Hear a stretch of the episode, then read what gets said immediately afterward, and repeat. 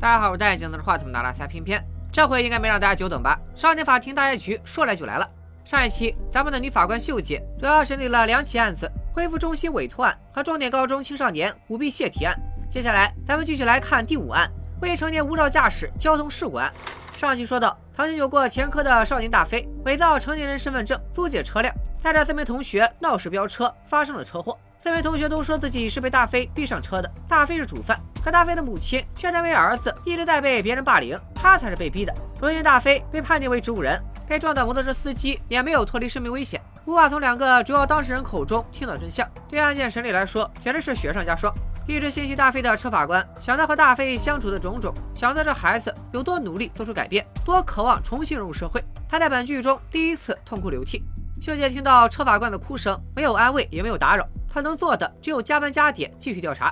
车祸发生前一段时间，大飞仍旧处在犯错后的观察期。秀姐从资料中发现，观察期的前一两个月，大飞还非常配合。可好景不长，很快大飞就宛如人间蒸发一般。秀姐怀疑大飞消失与长期遭受同学霸凌有关。可负责大飞的工作人员表示，大飞一米八的身高，还练过跆拳道，比同龄的孩子身强体壮，怎么可能长期忍受霸凌呢？工作人员说的句句属实，莫非是主张儿子被霸凌的大飞妈妈在撒谎？秀姐正打算再次审问大飞的同学，没想到取代老姜新上任的部长胖婶怒气冲冲的来找秀姐发威。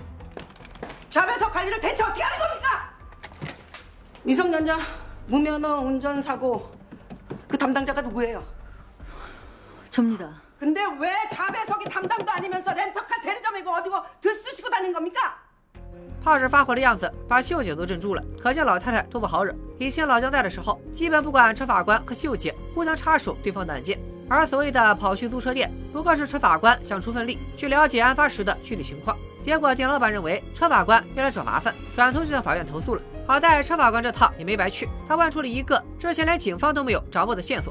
租车店的店员说，那天和大飞一起来租车的还有个女生。不过快到店门口的时候，大飞就把女生甩开了，所以店员印象不深刻。店内也没有相关的监控录像。现在再回想，那个女生应该就是四名乘车的同学之一。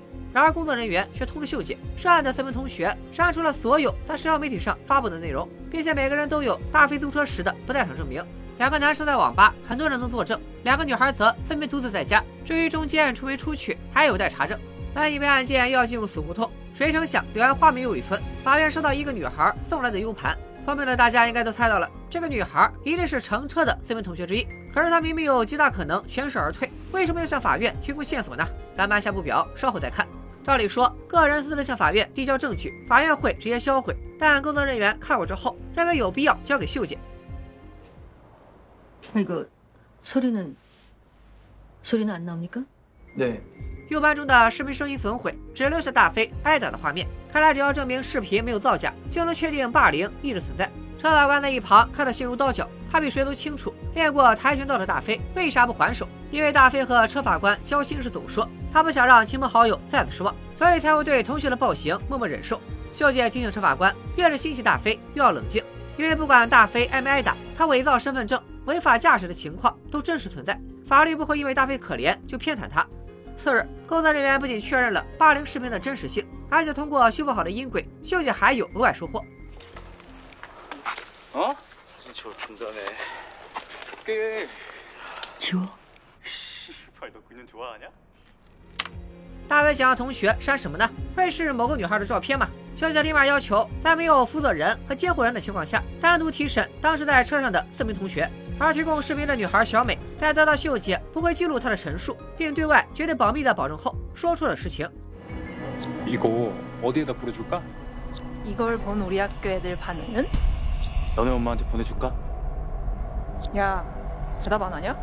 某次聚会后，小美被另外三人拍下了不雅照片。大飞任由同学打骂，为他们做牛做马， 都只是想帮小美删掉照片。就连大飞伪造身份证租车，也是因为同学们答应他，最后再疯狂一次，就将照片彻底删除。那时和大飞一起出现在租车店门口的女生就是小美。小美当时想阻止大飞，毕竟伪造身份证也是违法的。可大飞却不听。如果知道大飞再也回不来，小美当时肯定拼命拦住他。他现在交出视频，也是因为良心不安。听到这里，秀姐本想劝小美出庭作证，却在此时收到了意料之外的坏消息：摩托车司机死亡，本案由保护事件升级为刑事案件，重新送至检方调查。在重新调查期间，秀姐和车法官一致认为，如果少年们迟迟不认罪，他们有必要揭露真相。胖婶却觉得少年法庭的案件都该速战速决，越拖影响越不好。再说，少年法庭一个月三百多起案子，每一起都等着法官去揭发真相，案子永远也处理不完。胖婶对待少年案件如此武断，秀姐和车法官也无可奈何。到了终审当天，四名同学还是主张自己无罪，是大飞威胁他们，他们才上了那辆车。检方当庭播放了施暴视频，同学们却表示那就是朋友间打架，顶多算是一时冲动。接着，大飞的妈妈也提供了大飞伤口的照片。长期遭受暴力的淤血和伤痕，证实他们根本不是朋友。两轮举证过后，本来让小美出庭作证是达到目的的最佳方式，可是作证却意味着让小美当众揭开伤疤。最终，秀姐选择按照大飞的心意保护小美。其实，本次庭审双方的证据链都不完善，秀姐和车法官想让双方把证据补齐，再引用交通法中的事故处理特别条例，对四名同学进行刑事处罚。这么做听上去没毛病，胖婶却突然炸锅了。교통법을적용한다고요 참, 아니 전과자 만드는 게 우리 일인 줄 압니까? 胖婶又搬出他那套速战速决的理论，怪秀姐总想着把事情搞大，把孩子们都搞成罪犯。秀姐还想反驳，可本案最终还是由胖婶一言堂，以轻微的保护处分放过了大飞的同学们。连摩托车司机的妻子想说句话，胖婶都冷酷的驳回。 이상 재판을 마치겠습니다. 아니요, 아니요, 아니요. 아니, 이렇게 끝내면 안 되죠. 그러면 제 남편은 누가 죽인 겁니까? 네? 아니, 아, 왜 제 남편 얘기는 하나도 없고, 아니, 아, 그럼 제 남편 억울하게 죽었는데, 그러면 그거 누가 책임집니까? 네? 아니, 그게 아니라, 아니. 大飞的妈妈也因为只有儿子重伤不治，还要承担所有罪责，忍不住泪流满面。现实就是如此残酷。多亏了胖婶，本剧第一个只有被害者受伤的案件达成了。审判结束，胖婶脚底抹油，比谁走的都快。秀姐看着那群完全不知道自己错在哪，仿佛打了胜仗一般的学生和家长，说出了另一个事实：本案最特别的一点在于方向盘的转向。 一般人遇到这种情况，会本能的将方向盘往副驾驶这边打，避免自己受伤。而大飞正好相反，他将方向盘转向自己这一侧，因此所有撞击的力道都施压在了大飞身上。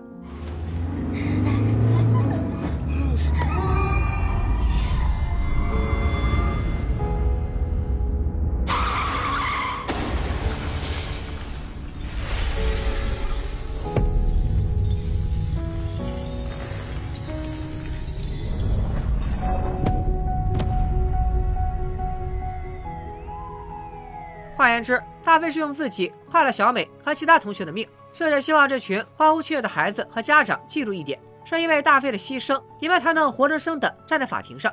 当天晚上，车法官收到了他之前借给大飞的书。这本书是老姜写的，里面都是对少年犯错的看法。事到如今，大飞已经不能再看书。大飞妈妈便把书寄还给车法官，书里面还留着大飞标注的最喜欢的一句话。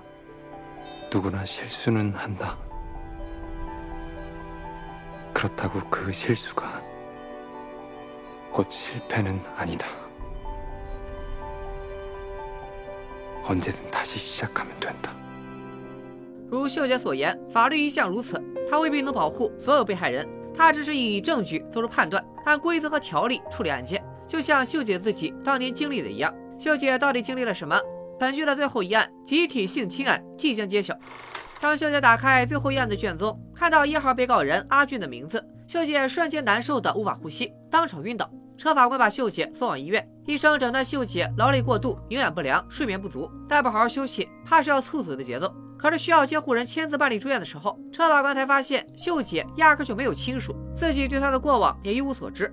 秀姐不需要监护人签字，并坚持要出院，车法官拗不过她，只能把她送回家休息。结果第二天一早，秀姐居然还能打起精神来上班。这阿俊到底是什么人，能对秀姐造成这么大的冲击？咱们接着往下看。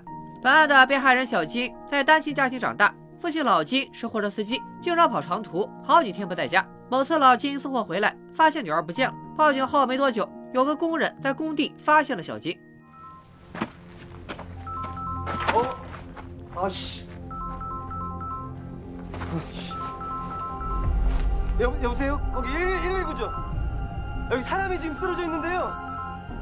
本村的被告人是一帮十六七岁的男孩，他们把小金骗出来，对他进行了集体施暴。小金在遇害时神志不清，一开始只能记起三个人的脸，也就是阿俊以及他的两个同伙。可后来他仔细再回想，又觉得施暴的不止三人，应该还有第四个人在场。不过小金案发时喝多了，又没有证据，警察只能把还有第四个犯人的事放在一边。目前，包括秀姐看到名字就晕倒的阿俊，共有三名被告人。由于在小金体内只检测到了其余两人的 DNA，因此这俩人必须要负刑事责任，由车法官审理。阿俊则因为没被发现 DNA，并且强烈主张自己是被另外两人硬拉去的。他本人当时太害怕了，根本没敢踏入案发的工地，所以被归类到保护事件，等待秀姐处理。秀姐一听到阿俊的名字就浑身发麻，但还是认真的投入调查。然而被害人小金的状况很不好，由于案件被媒体肆意报道，小金的个人信息到处流传，导致小金不仅要承受键盘侠的二次伤害，还被学校要求休学。万念俱灰的小金打算放弃自己，万幸抢救及时，小金活了下来。不过按他现在的情况，很难和秀姐有效沟通。经过初审，判事觉得案情有些复杂，又体谅秀姐身体不适，想让车法官和秀姐把刑事案件和保护事件交换审理。秀姐不愿放弃审理阿俊的机会，向胖婶据理力争。他有证据证明，阿俊不仅是侵害小金的罪犯之一，并且和另外两名犯人早有预谋。把案件交给他，他肯定能做到胖婶的要求，速战速决。 부장님께 재배당 건은 부탁이 아니라 의논을 해야 하는 거야. 혼자서 결정 다 해놓고 내 거 도로 내놔라? 원래 일을 이딴 식으로 했냐? 못 들은 걸로 할게요. 胖婶不明白秀姐为啥如此执着，车法官也有些奇怪。直到他查出阿俊五年前还是个十一岁小屁孩的时候，曾经犯下高空抛砖头砸死一名男童的案子。那起案件的负责法官就是胖婶。当时的胖婶也是迅速从轻处分了阿俊。车法官觉得秀姐坚持审理阿俊，可能是怕胖婶再次轻判。他还想劝秀姐，说不定几年过去了，胖婶和阿俊都变了呢。秀姐没有回答，直接上证据。 아, 형도 원래 의도가 술 먹여서 강간하고 이런 게 아니고 그냥 술 마시면 기분 좋아지니까 서로 좋게 좋게 합의하자는 거죠. 근데 먼저 걔가 자빠져 주시니까 우리 그런 말 할 필요도 없었던 거고.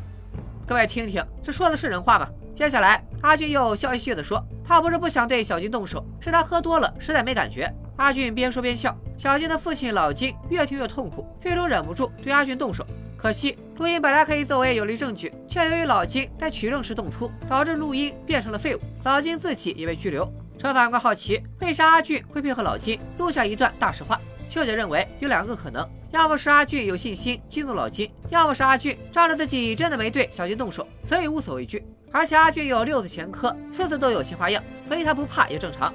秀姐认为，阿俊之所以长成今天这副德行，都是因为五年前阿俊第一次站上法庭时，没有为犯的错付出代价。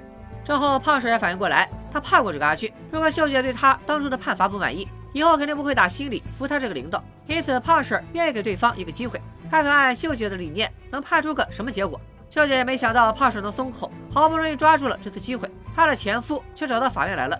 这位前夫哥是在职检察官，很清楚各地重要案件的动向。前夫哥一开口就劝秀姐避嫌，法官按规章制度理应回避与自己有关的案件。这话是什么意思呢？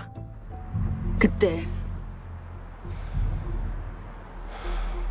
그렇게 풀려나서는 안 되는 놈이었어. 내 아들 누구 때문에 그렇게 됐는데 왜?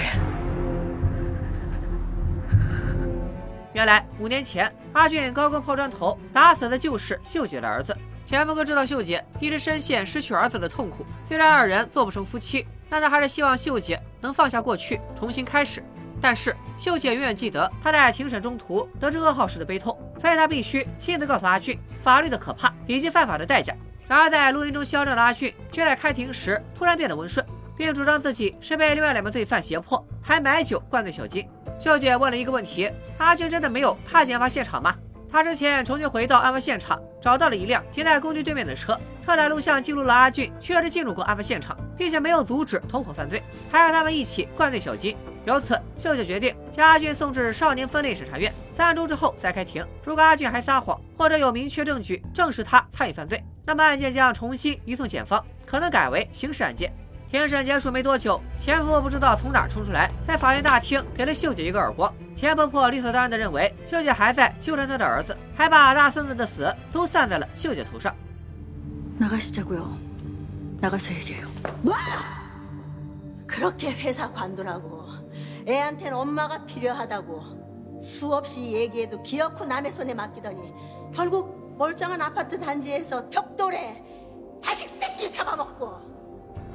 好了，这下秀姐的伤疤被钱婆婆当众撕开了。可是孩子的死怎么能怪秀姐呢？她是孩子的妈妈，她才是最伤心的人啊！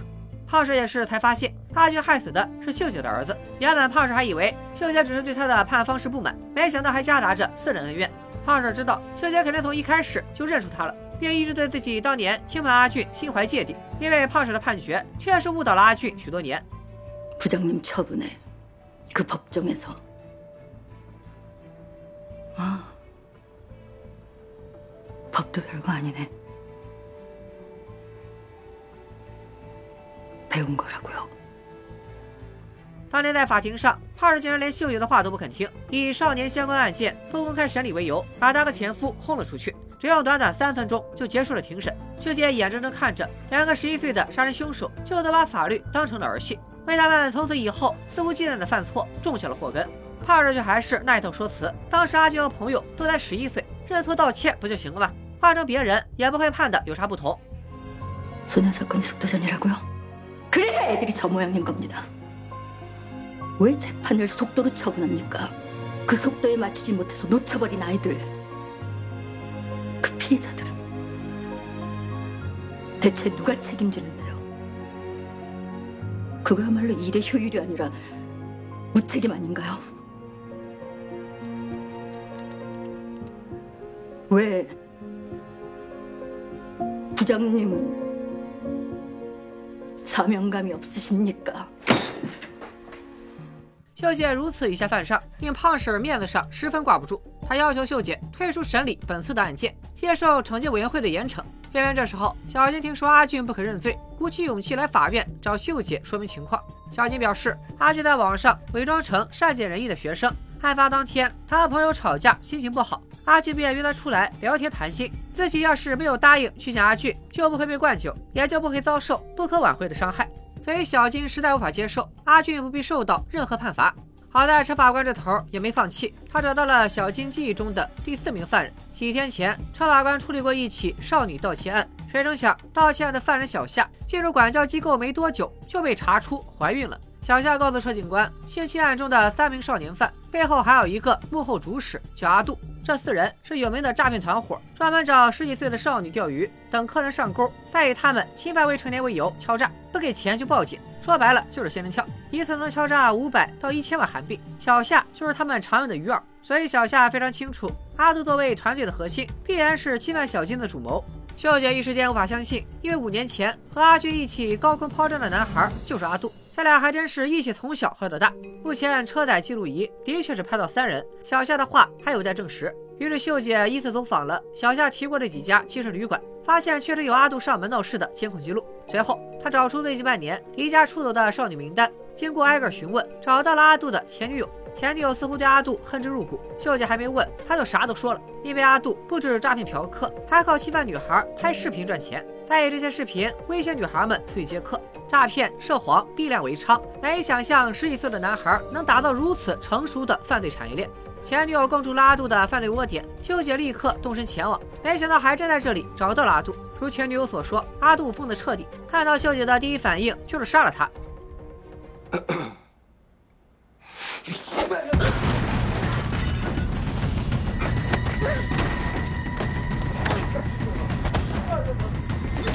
씨발. 뭐 하냐, 야. 빨려나. 两人扭打着滚进卧室，这里整齐罗列着一排女鞋。阿杜有收藏女鞋的癖好，当时秀姐在查阅案件信息的时候，注意到现场只有一只小金的鞋， 所以现在秀姐能从一堆鞋里一眼认出小鸡的另一只运动鞋，这下阿杜没法抵赖了。随后警察及时赶到，阿杜仓皇逃跑，只剩下浑身是伤的秀姐。秀姐回到法院，把刚要下班的胖婶吓了一跳。秀姐想把阿杜的罪行汇报给胖婶，可胖婶明确表示，我们并不是警察，也不是检察官，不要再去查案了。秀姐继续坚持理清案件的真相也是法官的义务，可是胖婶不愿再听秀姐多说一句。一转眼，开庭日到了，胖婶儿接替秀姐成为了案件主审。这一次阿俊还是主张自己只是因为同伴威胁才不得不把小金拖到工地。阿杜居然还敢作为证人出庭大言不惭的替发小说话。胖婶希望阿俊能拿出遭受胁迫的录音或文字证据因为另外两名同伙已经供出了阿杜才是主谋。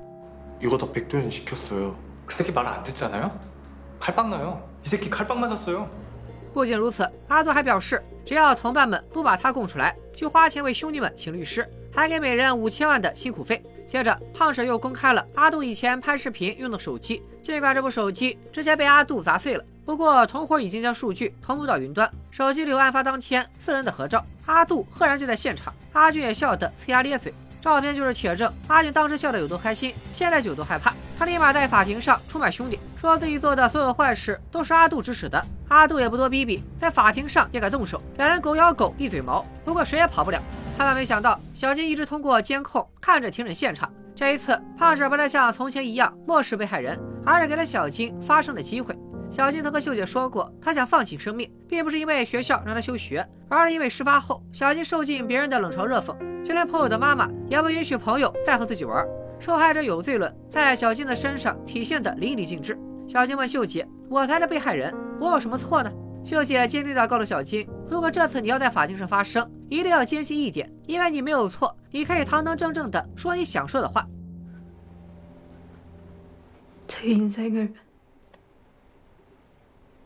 제 인생을 예전처럼 되돌려주세요.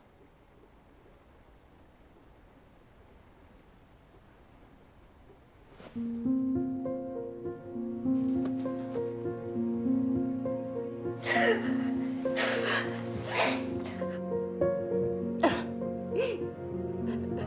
最终，胖婶宣判阿杜和阿俊将重新接受检方调查，有可能以刑事案件继续审理。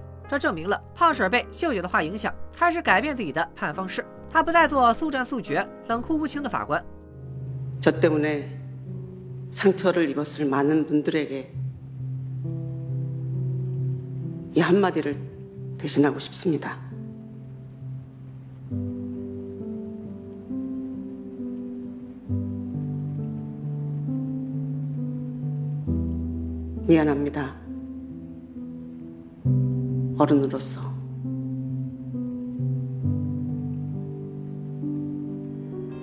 我想，秀姐应该理解胖婶的道歉了。没过多久，秀姐即将面临惩戒委员会的约谈，老姜还特意拜托胖婶到时候照顾一下秀姐。胖婶受人之托，重任之事，提前和委员会打了招呼。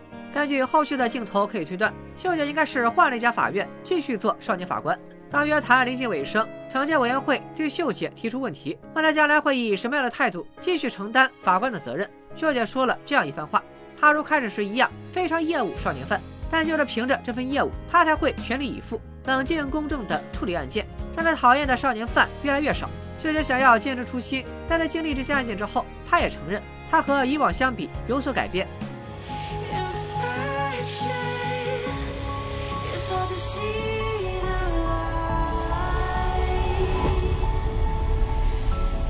그 전과는 다르게 저는 소년범을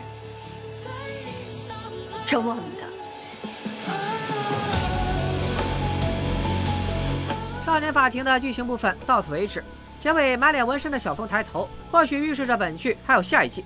而回顾六起案件，剧中每一个肆无忌惮犯罪的孩子，都比任何连环杀人犯、变态杀人魔让人揪心， 因为他们更真实，所以更让人感觉到少年犯罪的严峻性。最后一期提到的三个案件均有原型：未成年无照驾驶交通事故案，改编自2020年大田中学生交通事故一案。当时八个韩国中学生偷了车，撞到一名送外卖的十八岁大学生，受害者当场死亡。可由于八名初中生均未满十四岁，法院只判了金钱赔偿，八名初中生无需负担任何刑事责任。而最后一个性侵案则改编自仁川女中学生性侵案，十多岁的女中学生被两名同龄男学生灌醉以后遭到侵犯。一开始，两名犯人不仅没有受到惩罚，还能转学后继续接受教育。被害人的哥哥向仁川教育厅递交申请，举报学校妄图掩盖事件，两名犯人才被逮捕。判罚结果和女孩受到的伤害比，简直不值一提。而刘秀姐一辈子都忘不了的高空抛砖案也有原型可循。韩国京畿道龙仁市曾发生过一起抛砖致死案，两个小孩，一个十一，一个九岁，在公寓高层扔砖头，直接砸死了两个成年人。后由于二人年龄太小，也基本逃脱了惩罚。我在查找资料时，与剧中案件类似的真实案件还有很多，年份不同，地域不同，但作案的方式、内容却大同小异。然而，不管看多少个相似案例，都让我感觉到毛骨悚然，并且为受害者的遭遇感到痛心。因此，如何在出现问题前遏制犯罪，如何在问题出现后妥善处理，如何挽救，如何教育，如何惩罚，如何帮助，想完成其中哪一样，对于少年法与相关工作人员来说，都是一条任重而道远的路。这部剧的解说视频总能发现这么一条热评：鲁迅曾说过，小的时候不把他当人，大了以后也做不了人。这句话还真是鲁迅先生说的。原著是《随感录》二十五。少年本该代表着希望，但他还是个孩子，他还小，不懂事。等偏袒孩子们的话，毁了多少人的一生？让孩子们尽早明白是非对错，尽早懂得责任和义务，才是真正为孩子们好。少年法庭的优秀之处就在于，他没有空喊口号，而通过秀姐、车法官、老姜，甚至是偷改前费的胖婶，身体力行的在案件中告知孩子们犯法的严重性。当家长无法好好教育孩子，生存环境出现严重缺陷，确实需要更多像秀姐这样的法官，或者不只是法官，需要更多有能力的成年人来引领少年们走向正途。说到这里，我越发好奇，小峰到底经历了什么，让他不仅不知悔改，而是以更疯魔的状态回到法庭呢？感谢大家对本次连载的支持。如果你们还想听我继续解说这部剧，咱们就一起期待《少年法庭》的第二季。虽然还没拍，咱们也提前做个保证，哪天要是播出了，一定把第二季给大家安排上。今天就说到这里，咱们下期再见，拜了个拜。